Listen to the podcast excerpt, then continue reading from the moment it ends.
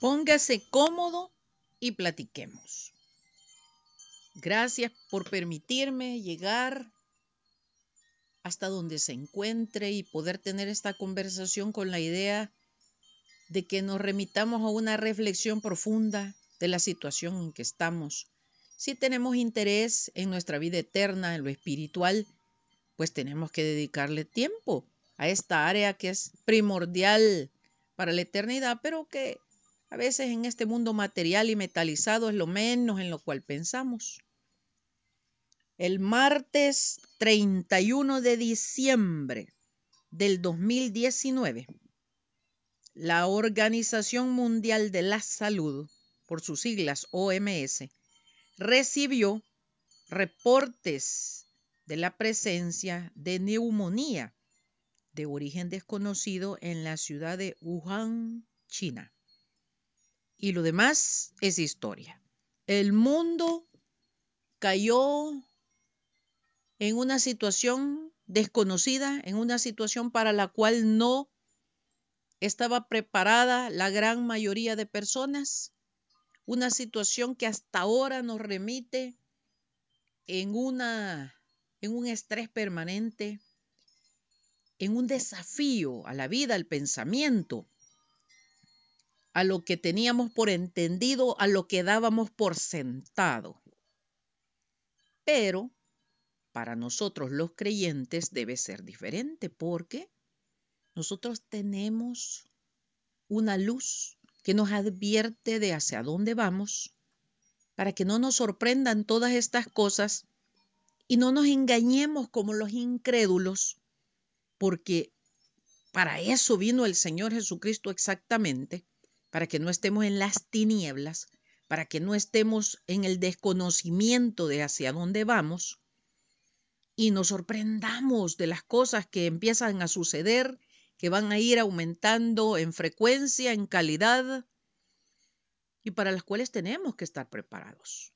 El COVID-19 para el incrédulo es el desastre, es la muerte en vida, es un permanente lamento por la situación mundial y todas las vidas que se han perdido, desde luego, y lo lamentamos grandemente. Pero si este mundo conociera al Señor, lo hubiera conocido, lo hubiera reconocido desde hace mucho tiempo, las cosas serían distintas. ¿Y por qué lo digo? El COVID-19 para el creyente no es una desgracia, es un llamado de atención, es una oportunidad para demostrar de qué estamos hechos. ¿A qué me refiero con precisión? Isaías 53:5 dice, mas él herido fue por nuestras rebeliones, molido por nuestros pecados, el castigo de nuestra paz fue sobre él, y por su llaga fuimos nosotros curados. Cuando dice nosotros, somos nosotros los creyentes, los que hemos decidido poner nuestra esperanza el futuro eterno en las manos de nuestro Señor y Salvador, el Señor Jesucristo, y desde luego es voluntario. Todo lo que dice este pasaje, todo lo que Él conquistó, todo lo que sufrió, ¿acaso es poco? Los términos que utiliza, herido, molido, castigado, nuestra paz fue sobre Él y por su llaga fuimos nosotros curados. El COVID-19 y cualquiera otra enfermedad ya ha sido curada. Aquí no dice en este texto puede ser, es posible, si creemos, vamos a ver, necesitamos la interferencia del humano, necesitamos teorías de conspiración, que si el COVID-19 es algo fabricado con intenciones oscuras, que si en la vacuna hay sustancias para volver a la gente de tal o cual forma o para manejarla o manipularla. Esas son cuestiones humanas que no podemos decir si es cierto, como tampoco podemos decir no es cierto. Pero a nosotros los creyentes lo que nos debe de interesar es que cualquiera circunstancia que el futuro tenga, por más oscura, por más difícil, por más caótica que se presente, nosotros estamos protegidos, fuimos curados ¿qué es la oportunidad grande de ensayar la fe? Porque lo que confesamos recibimos. Si yo me declaro bajo el manto, bajo la protección, bajo esa gracia que el Señor conquistó en la cruz del Calvario, es una obra milagrosa, es un milagro que debemos de hacer real, por el cual el pueblo de Dios, la iglesia, su cuerpo puede dar testimonio a este mundo, tal cual sucedió en Egipto, que Egipto estaba bajo una cantidad terrible de plagas y el pueblo de Israel en la tierra de Gosén estaba a salvo porque decidieron poner su confianza en Él. Hoy en día la iglesia tendría que dar testimonio, ejemplo de que estamos curados, de que tenemos esa protección, de que tenemos ese cuidado, de que ya fuimos protegidos. El problema es que vivimos dormidos, estamos en problemas. Efesios 5, 4, perdón, 14 y 15 dice, por lo cual dice, despiértate, tú que duermes, y levántate de los muertos, y te alumbrará Cristo. Mirad pues con diligencia cómo andéis, no como necios, sino como sabios. Ya hemos discutido en algunos en algunas reflexiones atrás lo que significa necio, para decirlo en pocas palabras, que viene del latín necius, que significa ignorante. Y cuando decimos ignorante, estamos diciendo que adrede, a propósito, la iglesia, el cuerpo de Cristo ha ignorado muchas verdades que están en la palabra, que son promesas, que son tesoros. Bueno, la misma palabra dice que un hombre encontró un tesoro y fue y vendió todo lo que tenía. Cuando dice todo es todo, para comprar aquel terreno donde estaba el tesoro para hacerse dueño del tesoro. Nuestro tesoro es el Señor Jesucristo. Nuestro tesoro es la palabra. Nuestro tesoro es el Espíritu Santo en nosotros. Nuestro tesoro son todas sus promesas, todo lo que Él conquistó en la cruz del Calvario y podemos seguir hablando de la cantidad de bendiciones y tesoros que Él ha puesto a nuestro alcance. La gran pregunta es, ¿los dormidos pueden agarrar, saben a dónde están, saben de qué están rodeados o en qué situación están? Están dormidos. Por eso este pasaje con todas sus letras dice, despiértate, tú que duermes, y levántate de los muertos. Este mundo está muerto en delitos y pecados, está ciego, está dormido.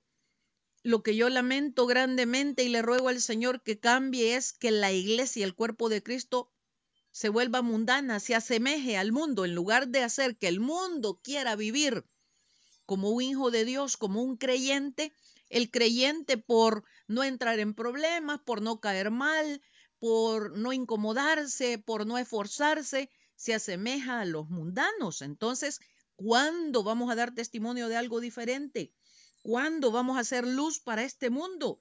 Si constantemente estamos perdiendo el tiempo, asemejándonos a este mundo. Romanos 8:28 dice, y sabemos que a los que aman a Dios, todas las cosas les ayudan a bien. Esto es a los que conforme a su propósito son llamados. Dios no tiene exclusivos, Dios no tiene privilegiados, Dios no tiene acepciones. Dice allá en Juan 3:16 que el Señor Jesucristo murió por todos. ¿A dónde está el problema?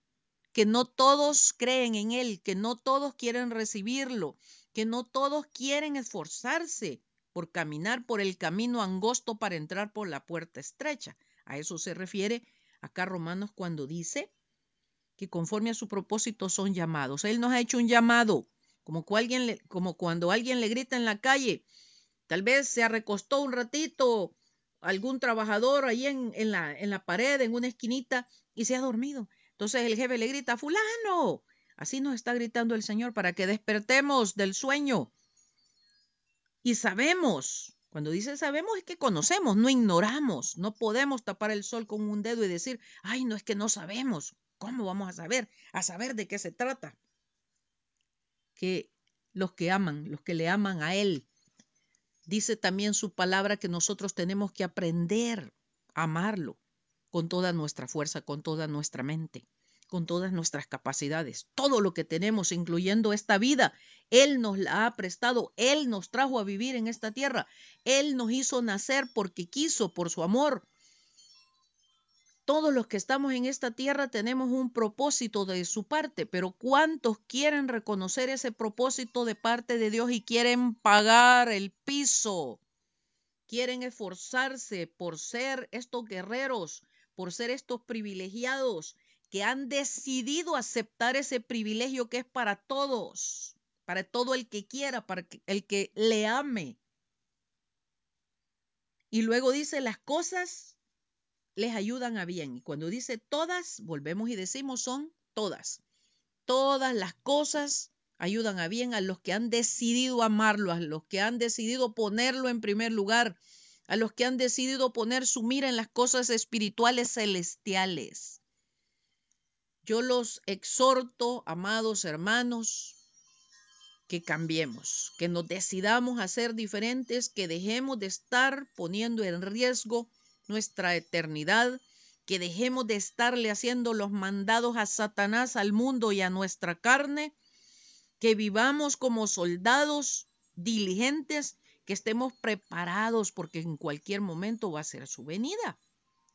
Tenemos la responsabilidad de ser luz y el COVID es una gran oportunidad de ser luz en estas tinieblas que cayeron repentinamente. Pero es una decisión. Así que yo espero que el Señor bendiga su vida, su alma, su espíritu, que todas las bendiciones del Señor nos ayuden a despertar del sueño y mostrar la luz del Señor en nosotros. Dios nos bendiga, amados hermanos, y nos guarde.